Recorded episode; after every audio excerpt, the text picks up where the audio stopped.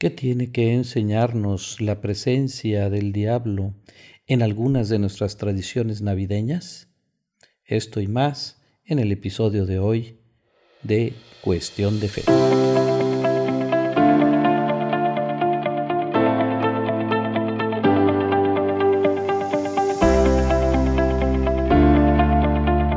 Hola, ¿qué tal? Qué gusto en saludarte. Me da gusto que nos volvamos a encontrar en este espacio. Este es ya mi vigésimo episodio. Hace 20 semanas, un poquito más, que empezamos con esta aventura y bueno, pues me va, me va gustando y espero que a ti también. Y bueno, pues eh, sin más preámbulos entramos en materia. A lo mejor te llamó la atención el título y bueno, pues eh, yo quiero platicarte que cuando, cuando estábamos chiquitos en mi casa, teníamos la tradición de poner el nacimiento de Navidad. Em, era tradición que íbamos allá a la Basílica de Guadalupe, a los puesteros, y cada uno de nosotros podíamos escoger alguna figurita.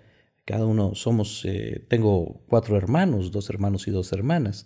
Y entonces mi papá, pues mis papás nos llevaban allí y ahí escogíamos entre todos los puesteros, íbamos escogiendo cada uno nosotros teníamos derecho a escoger una figurita para el nacimiento. Y por esa razón teníamos en el nacimiento unos pollos gigantes, unos borreguitos enanos, este, etcétera. era, era muy, muy bonito verlo. Y recuerdo que pues eh, siempre era todo un show poner el arbolito de Navidad, los adornos, las extensiones, probar los foquitos. Ah, y recuerdo todavía mucho, pues, en que, eh, pues, hacía yo la cueva del diablo y me busqué, pues, en aquel entonces era novedad, un foquito rojo que así como que parpadeaba un poquito. Entonces, puse la extensión y todo y lo puse en la cueva donde también teníamos en nuestro nacimiento aparecía la figura del diablo, el del demonio, ahí estaba también presente. Y bueno, pues eh, para mí era algo así tan natural el encontrarme con, con esa figura que hasta me divertía armando ahí el nacimiento y poniéndolo ahí a mitad de camino. Eh, esto pues eh, yo sin saber, pero resulta ser que eh, has de saber que los nacimientos o la tradición de los nacimientos, como quien dice, los belenes, mm, como le llaman nuestros hermanos españoles, pues comienza con San Francisco de Asís, mm, allá en el siglo XIII, a principios, de mediados del siglo XIII, eh, San Francisco le pide permiso mm, al Papa de hacer una representación de el nacimiento ¿sí? del niño Jesús. Y entonces, a través de ahí, pues comienza a popularizarse el hacer representaciones del Belén, ¿verdad? Del nacimiento, del pesebre, Mm, todos estos nombres que va recibiendo esta, esta bella costumbre. Y por supuesto, pues cuando llegan los franciscanos aquí a México, pues traen también este, esta bella costumbre.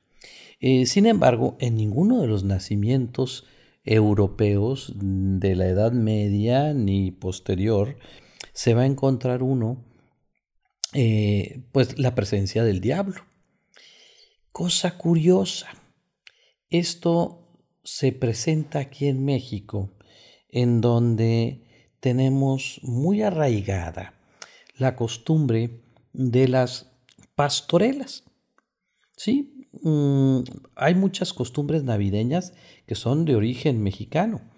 Por ejemplo, este, tenemos muchos elementos navideños. Por ejemplo, este, la flor de Nochebuena, que la conocen en el mundo como poinsettia porque pues un cónsul gringo, eh, estando aquí en México, eh, allá por el siglo XIX, la encuentra y pues él se toma la molestia de registrarla ante la Sociedad Botánica Internacional y la registra como poinsettia, lo que tú y yo conocemos como Nochebuena, y es originaria de aquí de, México.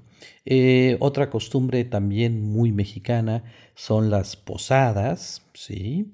Que esto comienza, no se ponen muy bien de acuerdo, pero en el centro del país, eh, una de las eh, comunidades candidatas a esto es la de eh, San Agustín a Colman.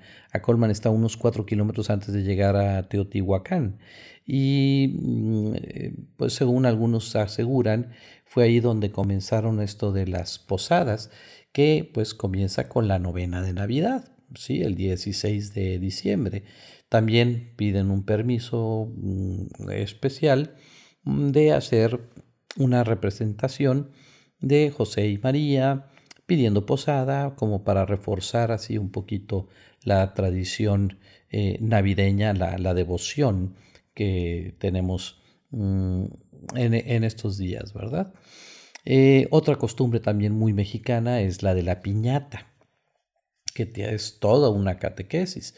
Eh, la piñata tradicional que se hacía de jarro, de barro, ¿verdad? Se forraba con papel y se decoraba y se le ponían siete picos.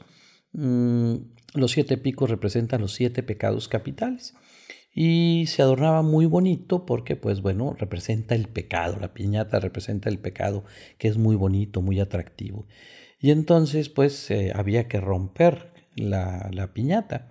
Entonces la venda en los ojos representa la fe la, el palo representa la voluntad. Y cada vez que rompemos con la piñata, se derraman los dulces. Y los dulces pues son la gracia de Dios. Entonces esa también es una costumbre muy mexicana, aun y cuando el nombre de piñata tenga origen, francés. Eh, otra eh, costumbre que tenemos y que es a la que quería llegar en este momento es la de las pastorelas. ¿sí? Las pastorelas que son estos cuentos navideños. Eh, básicamente el argumento de toda pastorela es muy sencillo. Es los pastores reciben el anuncio del ángel de nacimiento del niño Dios y entonces se ponen de acuerdo para ir a adorar al niño Jesús.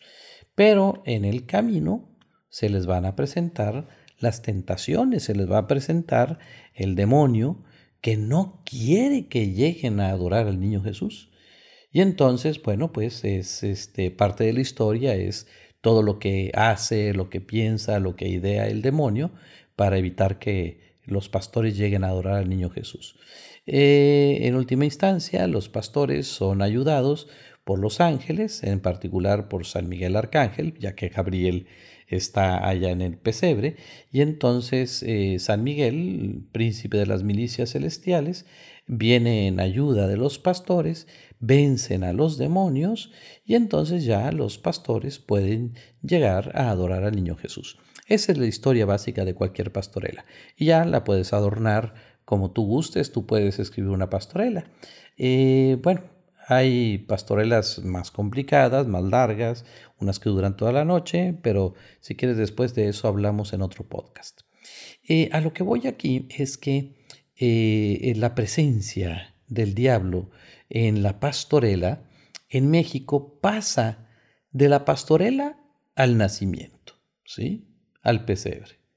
Y entonces, pues bueno, ahí tiene, y tiene una lección que darnos tiene la lección que darnos precisamente esa, de que el demonio siempre está al acecho, el demonio que es un ser real, está siempre al acecho, procurando eh, hacernos tropezar para que no lleguemos a adorar al niño Jesús.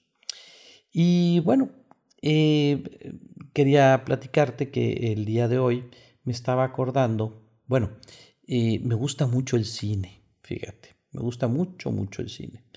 Y eh, hace años inicié con una tradición personal. Esta tradición personal es ver cada año, eh, me gustan mucho las películas navideñas, eh, hay unas muy tradicionales, Milagro en la calle 34, em, eh, hay otras eh, un poquito menos conocidas, pero hay una en particular que esa es mi favorita y es mi tradición. bueno, también tenemos la de Scrooge, ¿verdad? Este, con el fantasma del pasado, el, del el espíritu del pasado, el del presente y el del futuro, eh, pero eh, en particular la que más me gusta a mí es una película de 1946. Esta película se llama It's a Wonderful Life del director eh, Frank Capra. siempre me ha gustado mucho esa película. Siempre, siempre. A lo mejor eh, tú recordarás, eh, bueno, años después se hicieron varios refritos, eh, básicamente con la misma historia. ¿Cuál es la historia? no te cuento el final, pero la historia es de un hombre, un buen hombre, este, que pues está recién llegado de la guerra y pues en su pueblo, bueno, es su historia personal, ¿verdad? De cómo él ayuda mucho a la gente, etcétera, etcétera, pero pues a los ojos de todos o a los ojos de sí mismo incluso en un momento, llega a pensar que es un fracasado. Y entonces desea morir, desea nunca haber nacido. Y entonces él le presenta un ángel, ¿sí? que necesita ganar sus alas, y entonces este ángel le muestra cómo habría sido la vida si él no hubiera nacido. Y bueno, no te cuento el desenlace de la película, ojalá y que tengas la oportunidad de buscarla y verla, aún y a pesar de ser una película tan vieja, 1946, imagínate, sin embargo es una película que siempre consigue tocar mi corazón, porque me llena de esperanza, me anima a seguir adelante y me ayuda a ver todo el bien que hay a mi alrededor que, no hace mucho ruido, que no hace ruido simplemente. Pues bien, eh, llama mi atención porque me encuentro en días recientes. Eh, nunca tuve curiosidad de ponerme a investigar de pues quién era Frank Capra o este o sus su, background, sus antecedentes, y llega a mi atención eh, un artículo interesante sobre Frank Capra, y resulta ser que eh, Frank Capra era católico, fíjate, era un católico que en aquella época, la época de oro, digamos, de Hollywood, este, pues tuvo que luchar ahí contra contra el establishment, ¿verdad? Eh, tuvo que luchar este, contra la, ola de Hollywood. Ya desde entonces había ahí algunos eh, pues antivalores presentes en el medio y era pues contra lo que este hombre también tenía que luchar. Pero lo interesante es que en fechas recientes, bueno, te estoy hablando de hace unos cuatro años, allá por el 2018, eh, se encontraron unos eh, manuscritos eh, que son pues propiamente del mismo Frank Capra, este, en donde él revela que estaba, se encontraba en una situación así muy, este, pues muy apretada, ¿sí? Ya saben, el rechazo de Hollywood, él esforzado en, eh, bueno, eh, nos platica la historia en su autobiografía, que pues al principio de su carrera él pues eh, no se tomaba en serio su fe y él mismo se llamaba a, a sí mismo, vaya, se llamaba un católico de Navidad. Es decir, eh, como diríamos aquí en México, los católicos de Guadalupe, ¿verdad? Que nada más van a la iglesia el día de la Virgen de Guadalupe. Entonces él se decía un católico de Navidad cuando era joven. Pero hubo un momento en el cual un amigo de él, este, un cristiano, sí, un hombre cristiano, le dice algo que toca el corazón de Frank Capra. Eh, le dice, esos talentos que tú tienes no son tuyos, no son autoadquiridos. Dios te los dio, Dios te dio esos talentos y son regalos para ti pero para usarlos en su propósito, en su misión. Cuando voy leyendo esto, me lleva a recordar una experiencia que tuve cuando yo estaba en quinto de primaria. Tendría, pues no sé, 11, 12 años. Y recuerdo tanto que eh, participé eh, de maestro de ceremonias en una, pues en una noche de talento, una noche musical, ahí en el colegio en el que yo estaba, un colegio católico. Este, y participé de maestro de ceremonias y bueno, pues ahí estuvimos echándole muchas ganas. Eh, y aun y cuando lo que te platico entonces te lo platico sin afán de presunción, simplemente como, pues como un, pues una ambientación de lo que, de lo que te voy a compartir. Eh, participé de maestro de ceremonias, eh, era un concurso de canción, de música, etcétera. Es este, la premiación, etcétera, etcétera. Y al final, pues bueno, estaban así los, los aplausos, ¿verdad? Y entonces, este, alguien del público, no mis papás, te lo prometo, mis papás sí estaban presentes, pero ellos no, no participaron en esto, en esto que te puedo platicar. Alguien del público empieza a gritar, este, el maestro, el maestro, el maestro. Y entonces, este, pues sale el maestro de, canto, de música, de ahí del colegio, incluso no sé si hasta el director o subdirector, etc. Y uno de los papás ahí dice, ese no, el maestro de ceremonias. Yo me había quedado atrás tras bambalinas, ¿verdad? Y ya pues me piden que salga y, pues me dan ahí un, pues como un, un reconocimiento, ¿verdad? Em, pues yo no sé qué papel habré hecho ahí o, cómo me habré desempeñado. A lo mejor pues ya tenía facilidad de palabra desde ese entonces. La verdad, muy, soy muy sincero, no lo recuerdo. Solo recuerdo esa escena, pero a lo que quería llegar es a lo que siguió.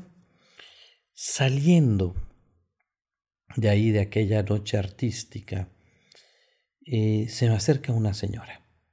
Mm, Nunca supe quién fue, eh, nunca en mi vida la había visto, pero me dijo exactamente esas mismas palabras que su amigo le dijo a Frank Capra.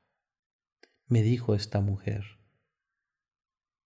mijito, esos dones, esos talentos que tú tienes, son para ponerlos al servicio de Dios.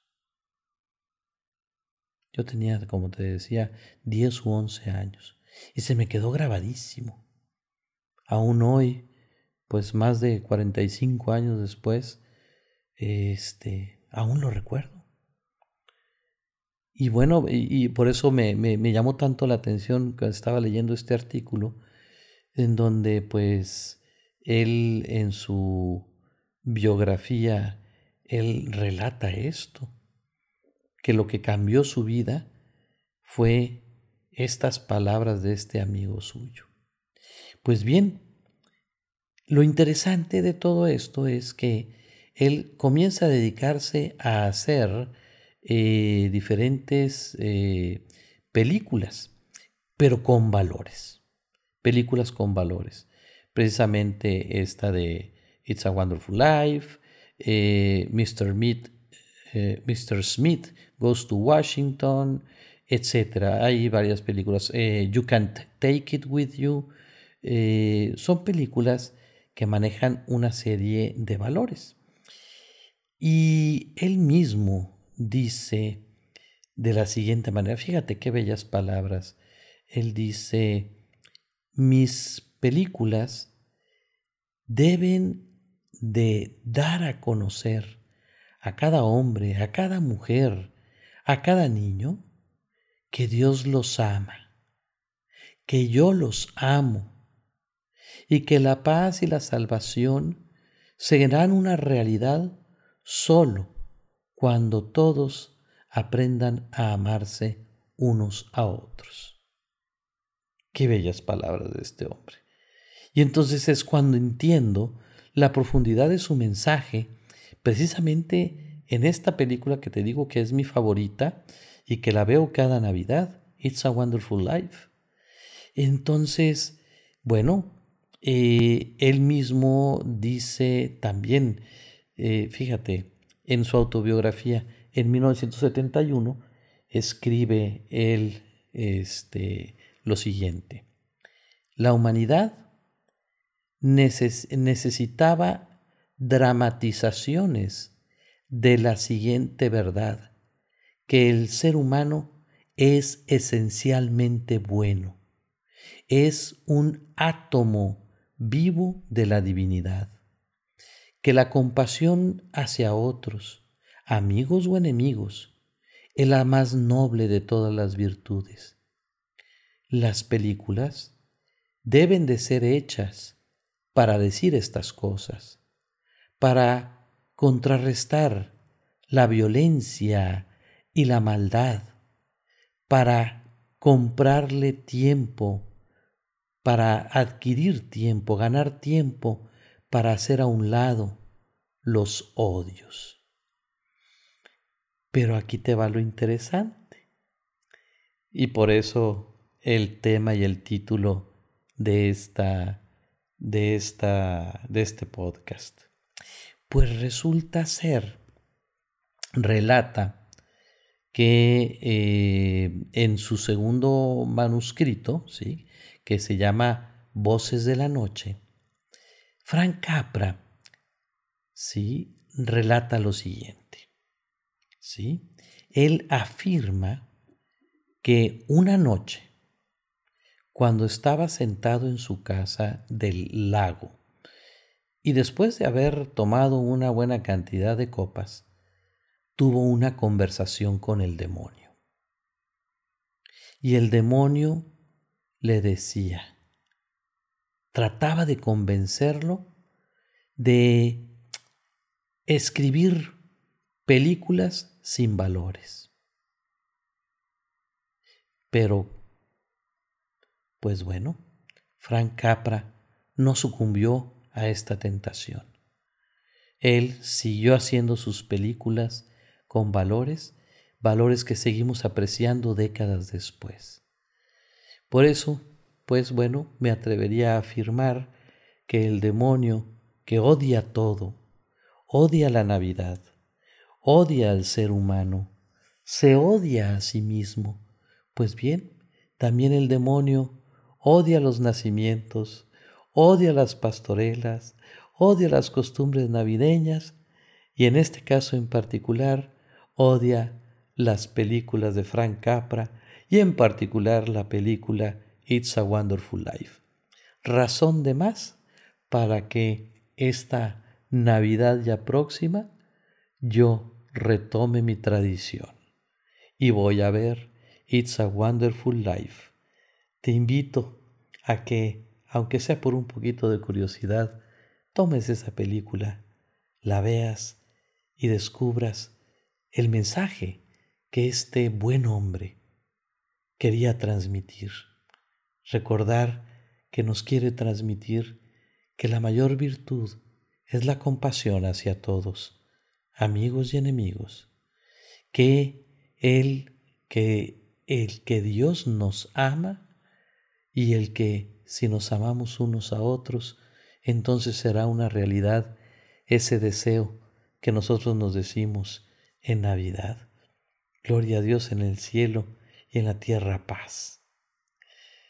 Vamos pues a caminar recordando que, a final de cuentas, todo en esta vida es cuestión de fe. Hasta pronto.